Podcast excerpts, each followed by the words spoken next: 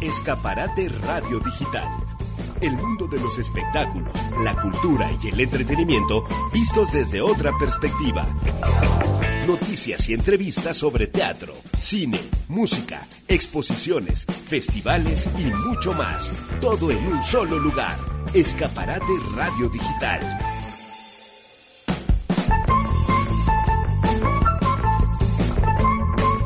Gracias por estar con nosotros. Bienvenidos a Escaparate, Escaparate Radio Digital. Un sábado más, un programa más donde arte, cultura, entretenimiento todo eso va sin chisme y sin amarillismo, así es que gracias, gracias de verdad por estar con nosotros. Hoy es el programa número 794 y seguimos contándole en este 19 de junio del 2021, 58 programas hechos desde casa. Gracias por acompañarnos, por ser parte de este espacio y este programa que bien sabes que puedes seguirnos a través de Facebook, lo puedes hacer a través de YouTube, a través de Instagram, a través de Spotify, a través de Apple, Apple Podcast, a través de Amazon Music, ahí en todos lados nos encuentras como Escaparate Radio Digital y tienes la información que llega a ti semana a semana. Bien, hoy vamos a tener pláticas muy interesantes. Vamos a platicar con Jesús Guzmán. Él es actor, escritor, conductor, comediante y está de regreso con un nuevo espectáculo. Eh, él es uno de los principales exponentes del stand-up en México. Durante ocho, ocho, años, cada sábado, en un lugar en Polanco, eh, súper cerrado, así todo vendido todo el tiempo durante ocho años. Ahora se va al sur. Así es que, ojo, Nuevo Anormal se llamará el espectáculo de Jesús Guzmán, que además tú conoces muy bien porque él hace la voz de El Chavo del Ocho y también hace la voz del Chapulín Colorado en la serie animada y bueno, muchas otras cosas más, pero por supuesto lo conoces, mi queridísimo Jesús Guzmán, ahora platicamos contigo, dame un segundito más. También vamos a platicar con Joaquín, Joaquín Restrepo. Joaquín Restrepo es escultor colombiano. Ya hemos platicado con él. Ha hecho exposiciones muy interesantes. En el 2020 lanzó una, su más reciente exposición, y lo hizo de manera virtual, porque lo hizo cuando el mundo estaba en plena pandemia. Y a partir de esto ha sacado cosas muy interesantes. Él tiene dos pasiones. La escultura y la tecnología. ¿Y qué crees? Juntan las dos. Y ahora vamos a platicar justamente de esta ventana que tienen los artistas de todo el mundo en formar eh, estas exposiciones de arte virtuales y además no solo hacer las exposiciones de arte virtuales, sino además comercializar su arte. Y esto está bien interesante. Vamos a platicar con Joaquín Restrepo más adelante. Y bueno, por supuesto, tendremos la participación de mi queridísimo amigo Raúl Aguilar, que ya está acá listísimo y que ahora justo te voy a enlazar, Raúl. Raúl, ¿cómo estás? Muy buenas tardes. Gracias por estar con nosotros. Gracias por, como siempre, estar pensando en el público de Escaparate Radio Digital y con esta oferta que está interesante, ¿no crees? ¿Qué tal, Román? Así es, buenas tardes, un gusto y un placer saludarte a ti y a toda la gente que nos sigue cada ocho días aquí en Escaparate. Y así como lo comentábamos hace ocho días, Román, que ahora los espectáculos, aunque no se están abriendo ya al 100%, eh, ya se están realizando y ahora toca el turno de la Orquesta Sinfónica de Minería. Esta orquesta es una de las orquestas más queridas de aquí de nuestro país porque es la que ofrecía conciertos en la sala Nezahualcóyotl durante verano, los meses de julio y agosto. Era la eh, orquesta que se presentaba allá en la UNAM y ahora con esta temporada 2021 va a ser por primera vez en su historia de manera, eh, bueno, de vía streaming, que son conciertos que ya se grabaron previamente, pero se van a ir em, como una temporada normal, se van a ir eh, presentando todos los fines de semana a partir del 3 de julio y hasta el 15 de agosto. Esta temporada, Román, va a eh, estar dirigida por su director artístico, el maestro Carlos Miguel Prieto, que va a incluir obras de Beethoven, de Bach, de Ravel, de Prokofiev, y además también se va a interpretar algunas eh, composiciones de mexicanos como Chávez, Revueltas, Gutiérrez Eras y Leonardo Velázquez. También hay participación, como cada temporada, de los solistas como Jorge Federico Osorio, María Bacorina, Janet Paulus y Ricardo Garibay. Así que, pues estamos regresando nuevamente a este tipo de eh, conciertos, aunque no son presenciales ahora vía streaming, pero pues también la orquesta pretende eh, que este año, eh, pues ya poder regresar a que la gente escuche ahora estos siete conciertos que van a ser los que formen parte de esta temporada 2021. Así que, pues ya está toda la, eh, información en la página internet de la orquesta, minería.org.mx. Ahí viene todos los detalles de cada uno de los conciertos. Estos accesos van a ser eh, para el fin de semana que 1.400 pesos cuestan todos los siete conciertos, los siete fines de semana que eh, recordemos eran dobles sábados en la noche, de domingos a mediodía, y eh, una vez que pues se, compre estos accesos, se va a poder repetir y volver a ver el concierto eh, hasta el mes de septiembre. Entonces, pues realmente es una oportunidad para poder, poder disfrutar en la fecha que están programados a partir de, repito la fecha, a partir del día 3 de julio hasta el 15 de agosto, pero como es vía streaming, bueno, pues la oportunidad de poder tenerlos en video, poder eh, recordarlos, volver a escuchar hasta el mes de septiembre. Así que ahí está esta invitación, Román, para la temporada de verano 2021 de la Orquesta Sinfónica de Minería. Excelente, pues muy buena recomendación. ¿Tienes algo más, amigo? Román, que se queden con nosotros, que tenemos todavía mucha información y por supuesto pues ya les tendremos más recomendaciones el próximo fin de semana. Ahí va, ¿no? Ahí va poco a poquito abriéndose las cosas. ¿No te da gusto, amigo?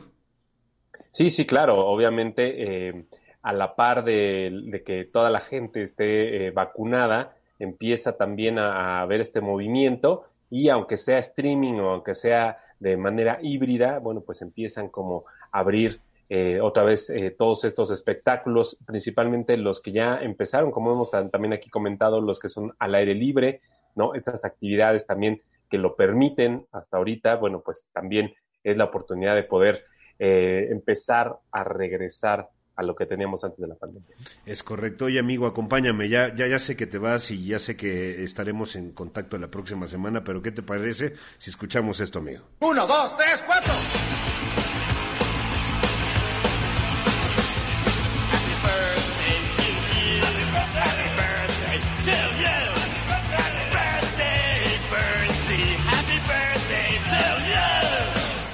Pues un abrazo a Lucy, ¿no? Nuestra compañera y colaboradora de Escaparate Radio Digital, que justamente en esta semana pasada cumplió años y por eso no ha podido estar ahora con nosotros, pero bueno, le mandamos un abrazo y de parte de todo el equipo, Raúl, muchas gracias y gracias a Marisol también en la producción. ¿Algo más, amigo? Así Román. Bueno, pues eh, un abrazo a Lucy, por supuesto que sí, la celebración ya todo el fin de semana, pero con toda la información que siempre nos comparte para de cultura infantil. Bueno, pues ahí está la invitación, que nos sigan a lo largo de toda la semana y pues a la gente también que eh, nos acompaña sábado a sábado, por supuesto, pues lo mejor para este fin de semana. Un abrazo también desde aquí a toda la gente también que nos ha seguido durante tanto tiempo y bueno, pues la que sigan con nosotros, que hay más información. Así es, amigo. Muchísimas gracias. Te mando un abrazo, que estés muy bien y nos escuchamos y nos vemos la próxima semana. Buenas tardes, buen fin de semana. Que estés muy bien. Buenas tardes, buen fin de semana. Estamos de regreso en Escaparate Radio Digital. Gracias por acompañarnos, gracias por estar con nosotros en este espacio que ya tiene más de 15 años anunciando arte, cultura, entretenimiento sin chisme y sin amarillismo. Esa ha sido la bandera en todos los momentos y posiciones en donde hemos estado, en donde hemos transmitido para ti este programa. Bueno, pues siempre esta es la parte positiva y eso nos gusta y eso de verdad a ti que nos eh, escuchas y nos ves ahora bueno, pues sabemos que también es lo que te mueve y lo que te gusta. Así es que está con nosotros alguien que hace muchos años habíamos platicado con él y me da gusto tenerlo nuevamente. Es una persona que tú conoces muy bien, muy bien perdón, porque es eh, actor de voz, comunicólogo, locutor, comediante, youtuber, escritor, cantante mexicano. Bueno, ha hecho absolutamente de todo y estoy platicando de Jesús Guzmán. Como actor de voz y locutor es la voz del Chavo, que es lo más reciente que por lo que yo creo que tú lo empezaste a ubicar, pero para atrás había muchas cosas de su trabajo. Interpretando por supuesto en el Chavo la serie animada como todas las demás apariciones que ha tenido el personaje. También es conocido por doblar al Chapulín Colorado y de ahí bueno, un montón de cosas. Podríamos hablar eh, El increíble mundo de Gumball, por ejemplo, El pájaro loco, Guardianes de la Galaxia, podría irme a Descontrol y como escritor, la leyenda de las momias de Guanajuato, ¿te acuerdas? Están parados, la, leyenda de la Llorona, el informal, el pelón de la noche. Bueno, podría irme por muchísimas otras cosas más, pero yo no soy absolutamente nadie para hablar. Ya estás a cuadro, mi querido Jesús Guzmán. Gracias por estar con nosotros. Un placer platicar contigo y con toda la admiración que te he tenido siempre, Jesús contento y feliz. Y bueno, hasta yo me impresioné con esa presentación. Ya te iba a preguntar de quién estamos hablando. ¿De quién hablas? Y sabes qué, no dije todo, ¿eh? Porque si no me faltaría programa. Oye, lo quiero conocer. Eso, eso, preséntamelo. Actor, escritor, conductor, comediante, que estás de regreso con un nuevo espectáculo, nuevo a normal. Así es. Eh, estoy de regreso con un nuevo show y estoy de regreso en un nuevo lugar, porque la gente que conoce mi show sabe que estuve ocho años todos los fines de semana en un lugar en, Polanco, pero ahora me voy al sur de la ciudad y entonces voy a estrenar tanto el lugar como nuevo espectáculo, que estamos como jugando ahí con el título porque está entre nuevo anormal o incómodo social, porque aparte es justo de lo que hablo en este show, que soy un incómodo social y por lo tanto a mí esta pandemia también me vino como anillo al dedo, digo también porque sabes que hay alguien más a quien le vino sí, señor pero a mí me vino como anillo al dedo por la cuestión de la sana distancia y otras cosas, ¿no? De el saludo de mano, este, ahora los meseros con cubrebocas, que le doy gracias a Dios porque se la pasaban escupiéndote en la comida todo el tiempo, que te traían las salsas y te las explicaban y le escupían con, todo con peno. De, Este es pipián, este es chipotle y este es piloncillo, no sé siquiera, o sea, no, así ya de, ¿no? Este, pero sí, es de lo que hablo, de mi encierro y de lo cómo viví el encierro y de cómo estoy viviendo ahora este nuevo anormal, que de normal no tiene nada, ¿no? Claro. Hay muchas cosas como lo que estás mencionando ahora que ojalá y se queden para siempre, ¿no? Ojalá. Es que en serio, yo te lo juro que me fijo siempre y llega el mesero con la comida y así. La pizza de pepperoni es para usted o para usted. Le pongo pimiento y piña, ¿quiere pimiento y piña o peperoncino en la O sea, entonces ya de... Puros pops. Sí, sí, sí, sí, no, no, no. Entonces, eso, o que bueno, te digo, soy un incómodo social, soy de los que a mí esto de la cercanía, el contacto, no, es que no me gustaran, pero me gustaban un poco de repente, ¿no? Entonces, ahora soy feliz de entrar a un elevador y que todo mundo se pegue contra la pared, ¿no? Así de, ya eres el rey del elevador ahí en medio. O si soy de los que les toca pegarse a la pared, me pongo a contar, les digo, corren a esconderse y empiezo, una, dos, tres, o sea, porque es como, es, ¿No te, ¿No te has subido en el elevador donde todo el mundo se va contra la pared? No se les Sí, sí, sí, sí, sí. Le llamamos nuestro nuevo normal. De normal no tiene nada. Sí, viendo a la pared como sí, sí, sí, sí. Entonces, este, luego, y, el que va, espérame. Y también hay una paranoia. Le digo a la gente que hay que enterarse un poco porque este virus no es aéreo, se transmite de persona a persona y, después de un minuto el virus se muere si está a la intemperie, ¿no? No entiendo al cuate que va solo en su coche con el cubrebocas puesto. ¿Qué, tiene miedo? ¿Que López Dóriga estornude? Imagínate qué se sabe el brother. Imagínate. No, no, sí, es, es correcto. Oye, bueno, pues mira, el stand-up en México ya tiene varios años, aunque pocos comparado con lo que ha funcionado, por ejemplo, en Estados Unidos y en otros países. Tiene poco, pero ha sido llegó y pegó como patada de mula. Y tú eres uno de los exponentes más sobresalientes en México. Tienes, como lo decías, este récord de la temporada más, eh, más extensa. Ocho años de presentaciones todos los sábados con localidades agotadas. Y esto era en Polanco, en algún lugar por ahí. Y después ahora estás regresando. ¿Y dónde entonces? Porque dices que estrenas show y también estás estrenando lugar. Así es que platícanoslos, por favor me voy a otra zona totalmente distinta de la ciudad, que es el sur. Me voy a, Alboa de Arts Pedregal, este centro comercial que está ahí sobre periférico, que también está muy cómodo porque es un centro comercial que tiene de todo, tiene restaurantes, restaurantes, bares, y ahí mismo en Alboa es muy cómodo porque puedes llegar, pedir de cenar, echarte el trago con los amigos y disfrutar del show y disfrutarlo plenamente. Me encanta el escenario, es un escenario que de verdad tienen que conocer, porque es impresionante las pantallas que tienen. Eh, el lugar está muy bonito y obviamente con cuidados, con sana distancia, este, con todo el higiene, pero es, es, es, un nuevo lugar para mí, va a ser un nuevo público también. Y está padre, porque creo que hay mucha gente, se, se hizo un nicho también en este otro lugar en Polanco, y mucha gente repetía el show no te estoy diciendo que siempre era el mismo público, pero mucha gente sí repetía. Y creo que estos son nuevos aires tanto para mí como para el público también. Y va a ir a conocerme también gente que a lo mejor no había visto mi show. Entonces voy a jugar un poco con este nuevo espectáculo y de repente voy a hacer algo que yo llamo mis grandes éxitos, que, voy a regresar a algunas cosas fuertes de, shows anteriores, pero va, a estar muy divertido y además es para toda la familia porque es totalmente limpio, ¿no? No. Sí, claro. Nunca he sido muy amigo de la guarrada y la vulgaridad y irse hasta la cocina. Que respeto a quien lo hace, pero no es mi estilo, ¿no? Claro, claro. ¿Esto cuándo es, Jesús? Esto arranca, estamos justo ahorita en las negociaciones, pero es en, estamos entre si el 8 o el 15 de julio. Ajá. Ya, es los jueves y me voy a quedar ahí los jueves a las 9 de la noche en Alboa de Arts Pedregal. Y ya anunciaré en mis redes sociales si es este jueves 8 de julio o nos vamos al 15. Pero es, en cualquiera de esos dos. O no aviso nada y que la gente le atine, ¿no? Ahí vayan y caigan. Para eso, para eso somos cuates, hombre. Para eso, para eso estamos nosotros al pendiente de lo que ustedes hacen. Y, las redes sociales, dilas, ¿no? Porque sí es importante. Ahí es donde realmente nos enteramos de todo. Bueno, todas mis redes sociales son Soy Jesús Guzmán. Con Soy soy Jesús Guzmán, ¿no? este, Instagram, Twitter, Facebook, este, hacía TikTok, pero la verdad es que lo dejé porque me empecé a sentir Erika Buenfil y dije, no, ya sabes qué, este, vamos a dejarlo poco por la paz. Pero este, este, es que el ocio del encierro, el ocio del encierro nos hizo hacer muchas cosas que ya hoy nos reímos, ¿no? Pero sí, claro. pero sí este. Y es parte, y ese es un tema de lo que vas a hablar ahora también en tu nuevo espectáculo, ¿no? Los millennials, ¿no?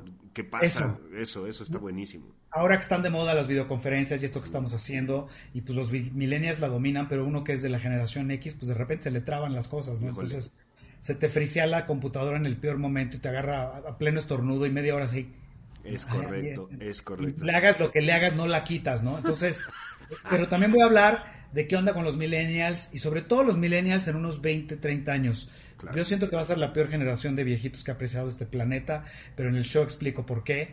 Y este está muy divertido. Hablo de mi encierro, cómo lo viví yo, las cosas que me pasaron a mí y de cómo empezamos a salir como osos que acaban de hibernar otra vez a, a ver el mundo, ¿no? En este nuevo anormal.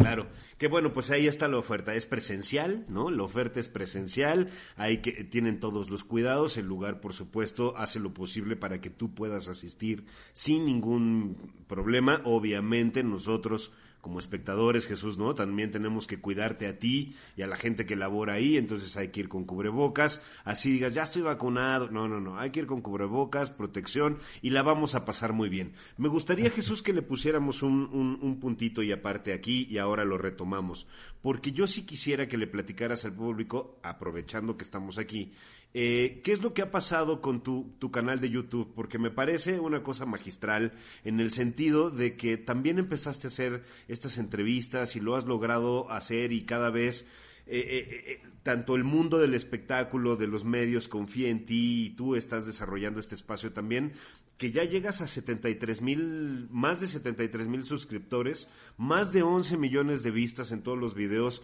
que tienes en este espacio en La Luna con Jesús Guzmán. Platícanos, por favor. Pues es, es, es, siempre he dicho que ahí me he sentido siempre como un pez fuera del agua por varias razones. Número uno, porque no soy youtuber, ¿no? En realidad no soy youtuber, yo lo que quería era buscar un foro en donde hacer mi programa, ¿no? YouTube te daba toda esa facilidad, porque después de, pues, estirones y aflojes y jalones este, en, en dos, tres canales de televisión, me habían llamado para hacer algo así, pero la verdad es que nunca llegamos a un acuerdo de cómo hacer las cosas. Dije, lo voy a hacer yo, a mi manera, sin darle, tenerle que responder a nadie, y lo hago como yo lo quiera hacer pero no voy a tener una escenografía ni voy a tener un escenario porque además no había presupuesto para eso. Y se me ocurrió mandarme a hacer un escritorio que se dobla y entonces yo iba, porque también dije, ¿por qué Lucero va a venir con Jesús Guzmán que no sabe quién es?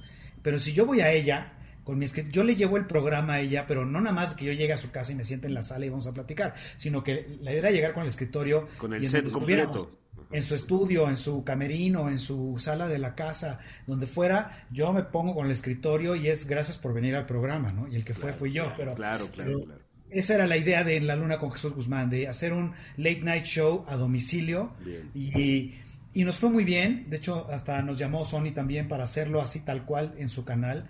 La, la cosa es que bueno, pues llegó la pandemia y regresamos a YouTube. Ahorita está como, sigo haciéndolo, pero estoy esperándome un poco porque Desgraciadamente el chiste y lo que a mí me gustaba y disfrutaba mucho hacer eso es pues la cercanía y que tenías aquí al lado a la persona. Ahorita el tener que hacerlo así en línea, que además lo estamos haciendo todos, claro. pierde un poco para mí el gusto y la originalidad de, lo que yo le ofrecía a la gente con el programa. estoy esperando a que se abra esto un poco más para volver a jalar el escritorio y llevármelo a la calle, ¿no? Eso está buenísimo. Y, por otro lado me sentía como un pez fuera del agua porque tampoco soy entrevistador. Entonces, ni soy periodista, me siento un comediante que está tomándose un café con, con alguien famoso y que está tratando de sacarle un lado que la gente no ha visto, ¿no? Claro, esas son las mejores entrevistas, Jesús, ¿no? A veces, ¿no? Pues sí, cuando se vuelve plática casual, que se vuelve divertida y que te enteras, pues, qué es lo que le hace enojar o qué es lo que qué viene oyendo en el coche, esas cosas. Y como dices, me encantó la presentación de lo que tú haces también, porque ¿por qué, por qué necesariamente el entretenimiento o hablar del espectáculo tendría que ser amarillista o el chisme? Jamás, jamás, jamás. No, aquí tampoco hay nada de eso. Este, y es muy divertido. Y está, es los jueves en YouTube, se llama En la Luna con Jesús Guzmán. Sí, porque cuando es plática de cuates, pues es como decirte una neta, ¿no? Y si es de un entrevistador, pues ya sacar el chisme, ¿no? Lo personal, ¿por qué te metes con lo mío? Eso nunca, a mí, a mí, en 15 años, jamás me ha gustado, ¿eh? ni para ver, ni para replicar, ni para utilizarlo como herramienta en los espacios en los que yo pueda venir, jamás. Para mí es como incómodo porque le tengo que decir siempre a todos los entrevistados o los invitados, les digo, oye, es súper buena onda, nos vamos a divertir y entretener tú y yo y nos vamos a reír juntos. Y si nos vamos a reír de alguien, de quien nos vamos a reír es de mí, pero nunca de ti, ¿no? Entonces, este, así, así arranco. Y es difícil, pero e, es chistoso porque aquí no, no me considero una persona del medio muy metida, entonces a la mayoría no los conozco antes de entrevistarlos, los conozco ya haciendo el programa y parece, no sé por qué, en el, tú lo ves y parece que somos cuates de y que nos conocemos de hace mucho. claro. No sé por qué es, pero así se da, ¿no? Bueno, pues está buenísimo. Entonces, ¿cómo llegamos a ese canal de YouTube? Solamente métanse a YouTube y busquen En la Luna con Jesús Guzmán y ahí hay programas de hay más de 150, 160 programas. Excelente, perfecto. Ahí es como podemos estar. Y la cita nuevamente entonces, a partir de ahora tendríamos que tener el radar para los jueves. Así es. Jueves a las 9 de la noche en Arts Pedregal, en este lugar llama Alboa, y ya estaré yo diciendo en mis redes si arrancamos este 8 o este 15. Perfecto, entonces vamos a seguirte y es muy fácil también encontrarte puedes poner en cualquier buscador en el que quieras poner Jesús Guzmán y vas a encontrar un montón de cosas. Bueno, y hay otro señor también, ¿verdad? Salen cuatro, fíjate. Pero además que es escritor, ¿te diste cuenta? Que, que la persona... Es escritor, sí. Español. Español, sí, sí, sí. Y es, Como, es como un personaje de Chespirito también, por eso me da risa. Sí, sí, sí, sí, claro. Luego está un beisbolista venezolano. Es correcto, sí lo vi.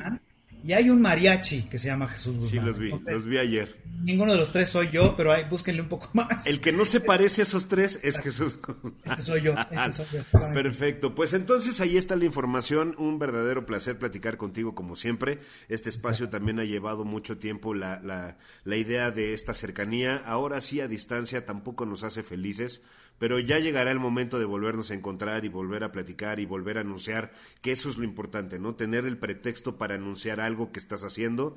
Bueno, el micrófono siempre estará abierto para ti, Jesús. Muchísimas gracias, te lo agradezco mucho, Román, y, gracias por la invitación y por el espacio, y espero verte ahí en primera fila pronto, ya te mandaré una invitación. Ahí, ahí voy a estar encantado de la vida.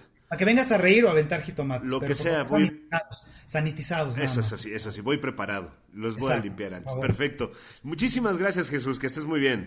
igualmente, hasta luego. Hasta luego. Gracias por continuar con nosotros en Escaparate Radio Digital. Es un placer platicar contigo y hacerlo como lo hacemos cada semana, a través de este avance tecnológico que hemos ido utilizando, que nos hemos ido adaptando a ello y que gracias a ti estamos también en contacto contigo ahora en la parte visual. Y me da muchísimo gusto porque así es justamente como vas a saludar hoy a nuestro queridísimo invitado que además vale la pena eh, tomar en cuenta porque las cosas han cambiado, la tecnología ha cambiado, su chamba ha cambiado y la chamba de todos ha cambiado. Así es que vamos a ir adaptándonos a eso. Me gusta que podamos platicar ahora contigo. Gracias, Joaquín Restrepo. Gracias por estar con nosotros. Ahora te vemos a cuadro. Joaquín, gracias por estar con nosotros. ¿Qué tal? ¿Qué te trata la vida? ¿Cómo van las cosas? Platícanos qué ha pasado desde la última vez que tuvimos noticias tuyas y ahora eh, pues hablamos de también esta ventana de oportunidad para los artistas que nos da la tecnología y este nuevo formato, donde podemos vender a través de, de Internet con un certificado, por decirlo muy fácil, y ahorita lo vas a platicar tú, con un certificado de autenticidad en las cosas, ¿no? Así es que bienvenido, Joaquín Restrepo, ¿cómo estás? Escultor colombiano, gracias por estar con nosotros. Mucho gusto, Román. Feliz de estar aquí de nuevo contigo y con todos los que nos están escuchando, trayendo nuevas eh, noticias y emocionantes además, porque soy el primero que está feliz con estos avances tecnológicos que estamos teniendo en este momento, ya que esto nos está abriendo a los artistas una cantidad de puertas que hace dos o tres años no teníamos. Yo creo que parte de los ganadores de esta pandemia fue todo el mundo del arte y el diseño, donde, todo se pudo haber puesto un poco lento, pero a nivel tecnológico nos estamos preparando para lo que viene hasta dentro de, 20 años, creo yo. Eso, eso es importante. Ahora, por ejemplo, ahorita justo antes de empezar la entrevista hablábamos mucho de tecnología, hablábamos de cuánto nosotros en diferentes ámbitos nos hemos ido adaptando a los nuevos cambios y a la tecnología, que la verdad nos ayuda, ¿no? Muchas veces decimos, no, es que yo estoy acostumbrado al original, a lo práctico, a lo que, a sentarme en un banquito, agarrar un micrófono, a tener nada, ¿no? Y de repente nos damos cuenta que la, la, nueva tecnología en algún momento hace un clic con nosotros y nos ayuda, Joaquín, ¿no? Sí, así es. De como que te abre una, una un mundo completo de posibilidades nuevas. Yo creo que todo en la vida tiene sus bases y sus estructuras y en los temas de arte, eh, si uno sigue un poco la historia del arte y quienes han venido detrás, si uno aprende de ellos antes de agarrar las nuevas tecnologías, es mucho más interesante. Porque de una u otra forma un computador se te vuelve como un martillo o un cincel, más allá que el computador te esté controlando a ti. Porque pues sí hay mucha gente que trabaja donde la, tecnología es la que los está dominando y yo creo que es clave que nosotros estemos montados encima y entendamos más cómo funcionan las cosas para, para poder trabajar mejor. Y es allí donde de verdad florecemos y, y la cosa funciona. Claro, pues mira, la pandemia no solo nos afectó a, programas de radio, programas de televisión, eh, a eventos culturales, al cine, ¿no? A las cosas que pues tal vez el público tiene más acceso o cercanía con ellos. Pero ¿qué pasó con este sector cultural de Latinoamérica en el que tú te encuentras, que es eh, la parte de la, de, de, la, de la escultura? ¿Y qué sucede con ustedes? Yo creo que tuviste tiempo en casa para seguir creando, ¿no? Esa es la parte positiva, creo yo. No sé, ahora tú me vas a decir si no. Creo yo que tienes tiempo para crear, tiempo para pensar y para desarrollar nuevas cosas. Pero ¿qué pasa con ustedes a la hora de la exposición, ¿no? Que eso es lo que más nos afecta y nos duele a todos, Joaquín. Es que lo que, lo que sucede sobre todo cuando hay exposiciones, tanto galerías como museos y demás, estas son, normalmente se planean con un año o dos años de anticipación. Entonces, si tú ya estabas en línea para exponer en el 2021, las exposiciones se movieron para el 2022. Y como se movió parte del 2020 y del 2021, las exposiciones se movieron para el 2022, 2023 y 2024. Yo, por ejemplo, tenía un tren de exposiciones súper interesante y como tú estás en línea, pues todas las exposiciones se van corriendo un poquito y se empujan. Por una parte, digamos que es fácil de organizar, pero por otra parte no tanto, porque hay cambios de gobierno. Y cuando hay cambios de gobierno hay cambio de dirección. Entonces, como puede que sigas en línea, puede que toque arrancar otra vez de cero. Entonces, yo creo que tal vez esa es eh, la parte más difícil que nos dio la pandemia. En mi caso, por ejemplo, tuve que empujar todas mis exposiciones de México al 2023, 2024 y espero que sucedan. En Estados Unidos también me pasó igual. Yo ya yo ya venía con un 2020, 2021 increíble, lleno de proyectos y de un momento a otro fue como primero se suspendieron de manera no sabía para cuándo y ya que ya estoy teniendo las fechas, ya son 2022-2023 con la amenaza de, cambios de gobierno. Uh, que la total que siempre, o es una o es otra cosa. Pero además tú te aventaste, o sea, Amor Fati la lanzaste en el 2020 cuando prácticamente el mundo entero se encontraba en una cuarentena. Y ahora, eh, pues esta, esta, esta idea de exponerte, de estar frente a frente con tu público, es la que se está moviendo. Pero hablemos de esta parte tecnológica, hablemos de cómo exponer el arte y cómo comercializarlo, si estás de acuerdo, porque también eso ha cambiado. Y y hablamos de el público hoy, la verdad es que no todos tenían acceso a términos como las criptomonedas, ¿no? Ahora que de repente quien tuvo dos ya se hizo millonario y sí, sí podía pasar y, y era lógico que en algún momento sucediera y, y ahora ya es más, más común. La tecnología nos obligó a meternos a donde no. Y esto sí ayuda en esta parte, esta parte de la de, de, vender el arte así, es un certificado de autenticidad, como le decía yo al principio. O sea, ¿no lo dije mal, Joaquín? Pues es que, digamos que a mí lo que me sucedió fue el año pasado, febrero, cuando yo dije, yo creo que van a cerrar el planeta, comencé a trabajar en la exposición virtual. Se lanzó de manera gratuita, sigue siendo gratuita, se puede descargar tanto en Android como en iPhone pero estaba esa parte que faltaba, que yo decía, yo no puedo seguir desarrollando nuevos proyectos por ahí, porque si no tengo forma de generar un presupuesto, no puedo seguir invirtiendo ahí. O sea, el hobby tiene un punto en el que uno tiene que parar. Y yo, de una u otra forma, Amor Fati lo veía con muchas ganas de poderlo continuar, pero sí entendía las limitaciones, que es, tengo que trabajar en el mundo real para tener presupuesto y poder seguir trabajando. Empecé a buscar tecnologías en ese momento y no encontré, pero a principios de este año comenzaron a salir una serie de nuevas noticias con lo que llaman hoy en día NFT, que NFT es más o menos, quiere decir token no fungible, que es una especie de certificado que está guardado en los blockchains. Los blockchains, para la gente que no entiende, y fue la forma en que yo lo entendí más fácil, es como si fuera un archivador. Entonces, cada blockchain es un archivador diferente. Y dentro de ese archivador tú tienes tus archivos que, metes allí. Un NFT viene a ocupar uno de esos espacios de un archivo.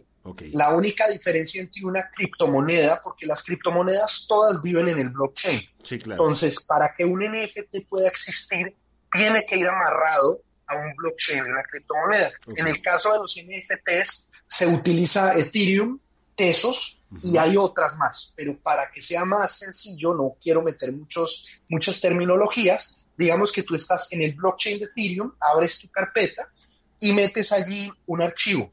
Ese archivo queda amarrado a un número de identificación, que es el, tu número de identificación, y es allí cuando se genera esa especie de certificado virtual solo que es un certificado que está completamente amarrado al archivo que estás generando. Entonces, ¿cuál es la diferencia, por ejemplo, entre una fotografía física y una fotografía vendida en un NFT? Que la fotografía física, uno, se puede pervertir o se puede dañar o con el sol puede pasar algo. Dos, tienes un certificado físico aparte de la fotografía, que el certificado y la fotografía pueden tomar caminos separados. en el caso del NFT, todo el tiempo están unidos. Entonces, ¿qué sucede? Que, que, tú sabes que ahí está y si la tienes en display en algún tipo de pantalla o si el artista te da permiso de imprimirla, pues si se daña vuelves y la imprimes y siempre estás este certificado. La otra ventaja que tienen los NFTs es que guardan registro. Entonces, desde el momento que yo creé el NFT, hasta que tú lo compres, no importa por cuántas manos ha pasado, queda cada uno de estos registros escritos. Entonces, si dentro de 100 o 200 o 500 años alguien quiere saber si tiene un original, no es sino que mire el registro y ya. No hay que hacer todas esas investigaciones súper exhaustivas como lo que está pasando con el Leonardo da Vinci ahora, sino que sabes que ese pedazo de pieza digital es tuya y sabes a través de quién. Bien, o sea, puede pasar de unos de propietarios a otros, pero nunca podrá tener más de dos propietarios. Ahora, solo uno. Esa es la una Siempre va a tener un solo propietario y este propietario escoge cómo se lo o se lo transfiere a alguien más o se lo vende a alguien más. La, la, ventaja que tiene es que si se genera cualquier venta, el artista recibe el 15% de comisión. sobre cualquier venta en el mercado secundario. Eso no pasa jamás ah, eso, con ningún otro tipo de cosas. Eso es lo más importante para ustedes, ¿no? Para ustedes que Para nosotros, las, todo en general, porque uno, eh, el hecho de que tú no tienes que estar pendiente de la originalidad o no de una pieza, porque ella misma muestra si es original o no. Y dos, que tu trabajo queda reconocido, porque tú ves en una casa de subastas como Christie's, donde sale que este artista vendió por 30 o 40 millones de dólares, eso siempre es el mercado secundario, exceptuando unos, hay, hay, unas excepciones que son de uno o dos artistas, pero en general siempre el mercado secundario, o sea que el artista no recibe un centavo. En este caso, el trabajo del creador sigue siendo reconocido. Claro, eso, eso está bien. Y una cosa importante, ayuda y, digamos, fortalece a todos, a todos los artistas, súper conocidos, no conocidos, que hay quienes buscan eh, intentar que su obra se exprese, se proyecte, que tengan, que tengan la posibilidad de estar en una galería y aquellos otros que a lo mejor no, no les da para tanto, no les interesa, no quieren, no importa, no importa el rango, ambos estarían, digamos, protegidos con esta independencia de un token no fungible que es el NFT del que está platicando ahora justamente Joaquín. Interesante, ¿no? Es que lo, más interesante de los NFTs es que han ido creando como un sentido de comunidad, ¿sí? Todos los que estamos metidos en el espacio de NFT estamos trabajando en pro por hacer esto mejor, por conocernos unos a otros. Digamos que en el tema de Latinoamérica la cantidad de coleccionistas no es tan grande como el resto de coleccionistas mundiales. Entonces muchas veces si alguien nos compra, nosotros nos encargamos de comprar a alguien más. Es, es un manejo muy distinto al del mercado tradicional, o al menos en este momento. Yo creo que las aguas sí están muy revueltas porque eh, por un lado están los memes, por otro lado están los NFTs históricos, que es como el primer tweet que se vendió, por otro lado están las obras de arte, hay piezas de diseño, hay piezas de diseño y arte, y hay estafadores metidos en la mitad. Claro, Entonces, claro, claro. El agua está, todo el mundo está y no se sabe qué es qué, pero yo creo que con uno o dos años que pasen, todo se va a empezar a formalizar mucho más las galerías en este momento están abriendo espacios para exhibir NFTs. Hay unas pantallas preciosas. Yo de hecho le veo muchísimo futuro. Por ejemplo, hoy en día tú te pones a mirar el tipo de arte que consigues en los hoteles no es el mejor. Pero si los hoteles invierten en tener unas buenas pantallas, pueden hacer rotación de grandes obras de arte, que a la larga a ellos les va a salir mucho más económico y para los artistas es mucho más beneficioso. Eh, eh, sí, claro, claro, claro. E incluso en el cuidado de la, de, de la obra en sí, ¿no? Tenerla en una pantalla, bueno, pues es diferente a tener un cuadro ahí donde el tiempo, la luz, el sol y muchas otras cosas también van deteriorando de manera sustancial este, este trabajo, ¿no? Yo no creo que una cosa llegue a reemplazar la otra, pero digamos que sí comienzan a, a ocupar un mismo espacio, ¿sí? Porque la pintura siempre será pintura y siempre se verá increíble, pero las pantallas cada vez la tecnología va a avanzar más y lo que se puede hacer es increíble. O sea, me refiero a nivel de transparencias, de capas, porque no solamente tienes que trabajar con una pantalla, puedes trabajar con tres o cuatro y tenerlas en capas distintas, proyectando cosas diferentes, y todo eso puede hacer parte del mismo NFT. Digamos que allí es donde están las ventajas porque yo creo que hoy en día no se ha visto todo lo que podemos ver en arte digital porque no había una forma clara de comercialización. Ya teniendo una forma clara de comercialización va a haber más gente que va a entrar competir y hacer cosas impresionantes. Claro. Y es como todo, Joaquín, la verdad, ¿no? Por ejemplo, a mí que me gusta la música y yo tocaba la guitarra desde que estaba muy chavito, nunca lo hice a nivel profesional y me encanta y tengo ahí mi guitarra, la eléctrica, la acústica y todo, pero pues es como de repente decíamos de la música, ¿no? Llega un DJ, ¿no? Y la molestia de, de los músicos era que el DJ utilizaba pues elementos, no instrumentos, ¿no? O bueno, instrumentos de otra manera. Entonces, ¿cómo hacía música? Y uno entonces sí tenía callos en los dedos por la guitarra y todo, y el otro brother pues no lo hacía. Con el tiempo hemos ido entendiendo que son dos cosas diferentes, ¿no? Y que tanto tiene algo que aplaudirle uno como el otro. Y, y, así es, es poco a poco. Te lo digo porque imagínate, yo soy un pintor y yo digo, bueno, entonces ¿para qué voy y compro mi óleo? ¿Para qué compro pues mi tela? ¿Para qué mi marquito? ¿Para qué compro mi, mis pinceles? Mi... Si de todas maneras lo van a proyectar en una tele, ¿no? ¿Por qué no lo hago en, en, en Photoshop? ¿no? O en Illustrator, que para ello también hay artistas, ¿no? Son artistas digitales y son respetables también.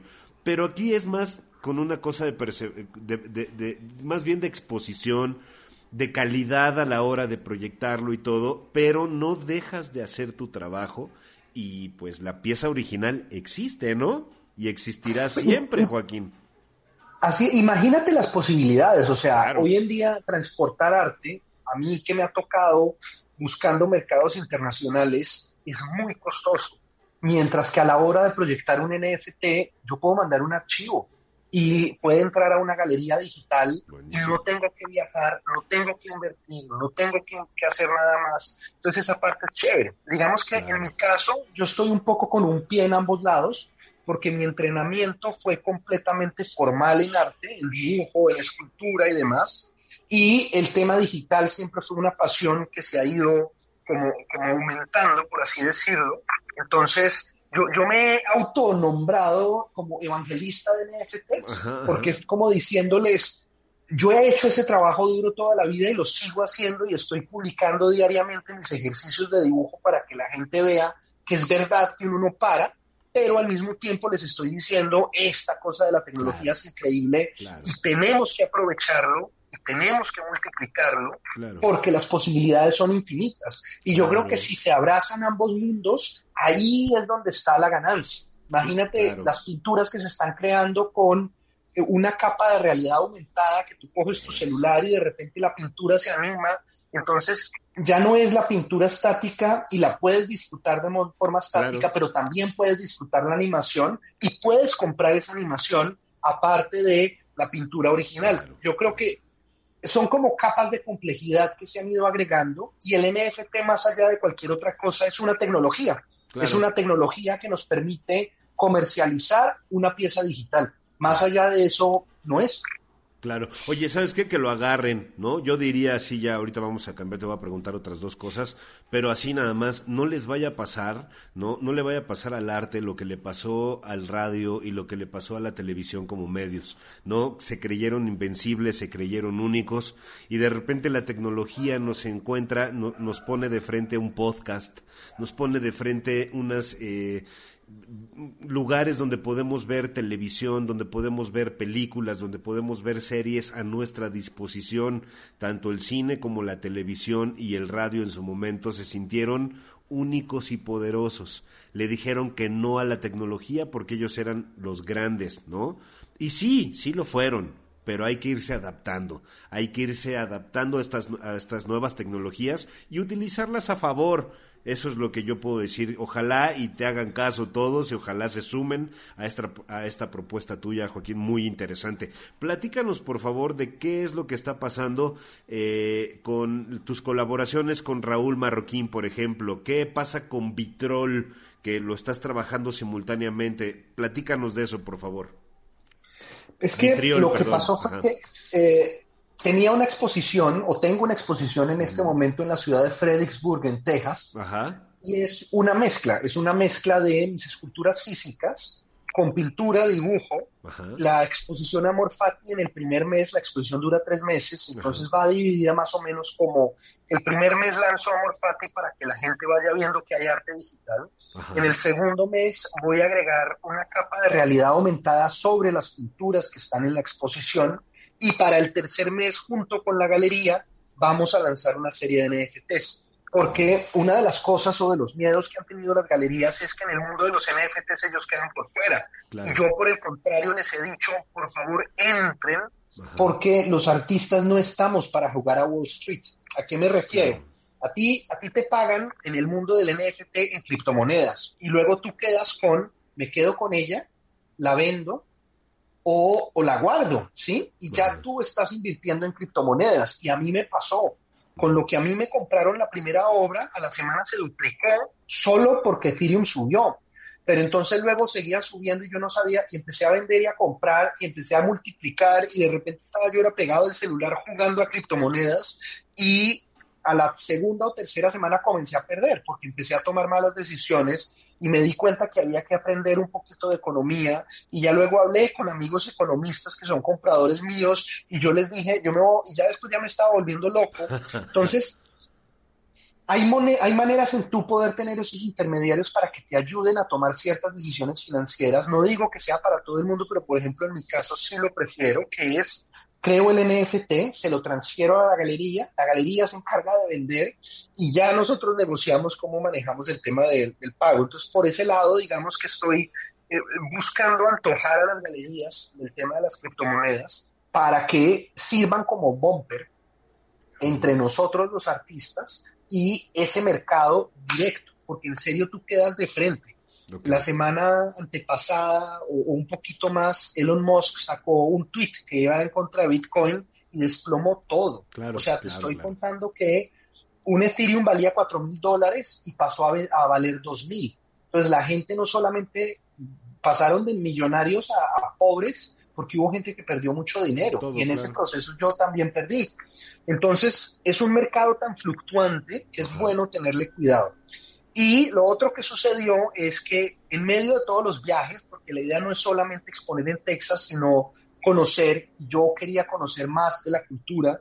Yo me fui en, carretera desde Florida hasta Texas, pasando por Mississippi, Alabama y demás, conociendo personas, hablando con gente, visitando museos y en medio de estas conversaciones conocí a, Raúl Marroquín, que de hecho es otro colombiano, pero que vive en Holanda, uno de los pioneros del videoarte, un artista conceptual de primera mano, o sea, te estoy hablando eh, Museo Reina Sofía, Museo Pompidou en París, o sea, lo mejor de lo mejor.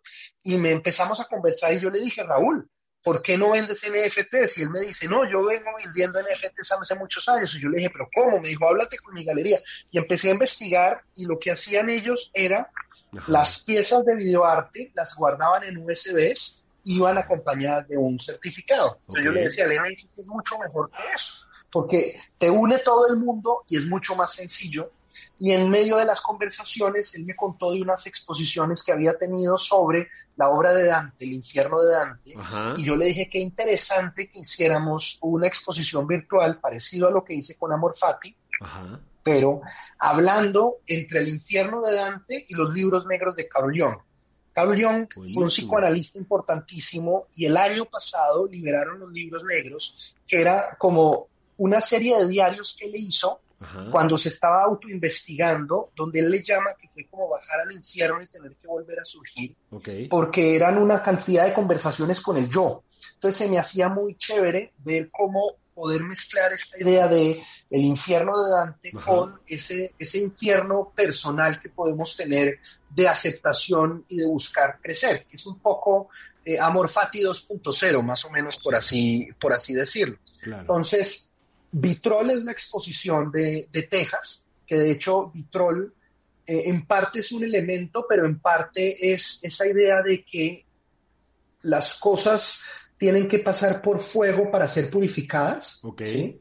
Es una idea un poco cercana a la alquimia, un poco cercana, a la masonería también la tomó, digamos que es una mezcla de muchas cosas, pero en esencia es esa, es esa idea de quemarse para poderse purificar muy cercano a lo que viene con Raúl Marroquín. Y junto con Raúl Marroquín conocí en el, en el medio digital, a raíz de todo esto que hice, un artista estadounidense que se llama Trevor Kowalski, que es compositor de bandas sonoras y demás, muy exitoso. O sea, cuando tú te metes a ver lo que él ha hecho, es como 35 millones de reproducciones, 40 millones de producciones por pista.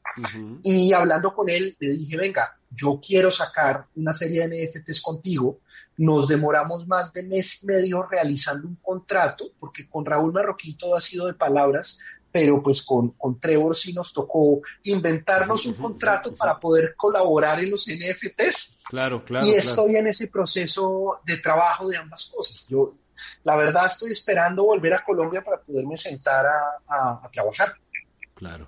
Pues espero que todo esto vaya surgiendo, vaya caminando en el momento y en el lugar y por el camino que tú quieres que esto suceda y que de verdad nosotros podamos estar platicando eventualmente contigo, saber que lo que estás haciendo está funcionando y que esta, esta tecnología ha llegado a su gremio ¿no? Y que lo están viendo de buena manera y que va a funcionar para todos nosotros en algún momento de la vida. Sabes que cuentas con nosotros siempre, Joaquín, que para platicar de todo lo que vaya sucediendo, tienes ahí aparatitos nuevos, está llegando cosas muy interesantes para moldear en 3D, decías, unos lentes, ¿no? Así. Entonces, ya empezamos a ver cómo ustedes, tú también te estás sumando, es una de tus pasiones la tecnología eh, y bueno, pues estás juntando todo y algo provechoso va a salir de ahí. Así es que este micrófono está abierto para ti. Cuando quieras platicarle algo al público, el avance, exposiciones, lo que quieras, bienvenido siempre. Román, mil, mil gracias. La verdad me encanta estar contigo. Si hay alguien de los que nos está escuchando que quiere saber más o entender o demás, o se quiere meter en este mundo, me pueden escribir arroba Joaquín Restrepo por Instagram, por Facebook, incluso en mi página de internet ahí estoy para servirles, no para hacerles el trabajo, pero sí para ayudarles y mostrarles lo poco que sé y que puedan meterse en este mundo porque la verdad es fascinante. Y de nuevo, mil, mil gracias. Perfecto, fascinante como, como todo lo que haces, como tu trabajo y como todo lo que estarás proyectando después. Las redes sociales otra vez, página de internet, cómo podemos estar en contacto contigo y con toda la información para que si a alguien se le pasó y no lo tenga, anotado, por favor. Claro que sí, mi página de internet es joaquinrestrepo.com y mis redes sociales todas son arroba joaquinrestrepo. Es súper fácil. Así, así te podemos encontrar. Bueno, no es román-23 22 21 93 80 90 60 arroba gmail.com. Es muy fácil, excelente. Joaquín, te mando un abrazo. Sabes que esta es tu casa siempre. Muchas gracias. Mil, mil gracias, Román. Un abrazo también para ti. Cuídate mucho. Abrazo fraterno para ti también. Gracias, que estés muy bien. Y con esto nos vamos. Muchísimas gracias por habernos acompañado hoy en un programa más de Escaparate Radio Digital. 19 de junio del 2021, 58 desde casa, 794 programas en total. Gracias. Recuerda que nos puedes escuchar en Facebook, en YouTube, en Instagram, en Spotify, en Apple Music y en Amazon Music. Gracias a todos ustedes quien siempre nos ha encontrado como Escaparate Radio Digital en todas estas redes sociales y demás. Nos escuchamos el próximo sábado en punto de las 2 de la tarde. Gracias por haberme acompañado feliz Día del Padre, papá, te quiero mucho, gracias, te mando un abrazo. Y a todos ustedes y nosotros que tenemos la dicha de ser padres, les mando un fuerte abrazo, de verdad, muy, muy caluroso. Por lo tanto, hasta ahí le dejamos. El próximo sábado tú y yo tenemos una cita a las 2 de la tarde en este programa que se llama Escaparate Radio Digital. Muchísimas gracias. Adiós.